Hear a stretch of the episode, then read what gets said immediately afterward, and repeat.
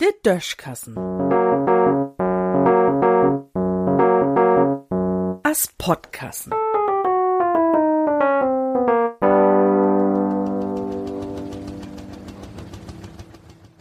Agent 007 in der Kaserne.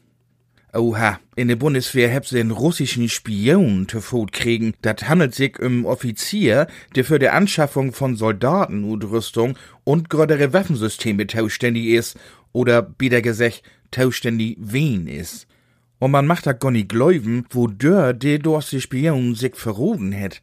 Hei ist in russische Generalkonsulat in Bonn und in der russische Botschaft in Berlin wien. Dort hat er sin Zusumarbeit anboten und hei het auch a dürt und dat verroden. Dort fällt ein echt nix mehr zu in. Jusso gut ha sich n russische Flagge an der Wand in sin Stuf hängen konnt oder hei ha in der Kantine jemals Borscht statt Schwarzua eten konnt. Mit der AfD hätte auch allang ob du und du stun. Wo kann dat angehen, dat ein Offizier mit so'n Obgoven, der sich so und so a verdächtig mogt hat, einfach so mit der russische Botschaft und dat Konsulat zusammenarbeiten kann? Dat is so, als wenn man weet, dat der Marder unterwegs ist, man o was nix dagegen dat, sondern auch noch die Tür von Heunerstahl weit obmogt. Der Vorsitter von Kontrollausschuss für die Geheimdienste, Konstantin von Notz von der Grünen, sagt natürlich, was dat ein großen Erfolg von der Spionageabwehr Wien ist. Na denn, uns Harvard Land het feier die Jahr Stasi-Erfahrung ob Konto, o was ein Spion fällt hier erst ob, wenn er am meist bei der Spionageabwehr ob'm Schaut sitten deit. Der Offizier ist hier auch nie dat erste russische Kuckucksei, dat bei der Bundeswehr in Nestlech worn is.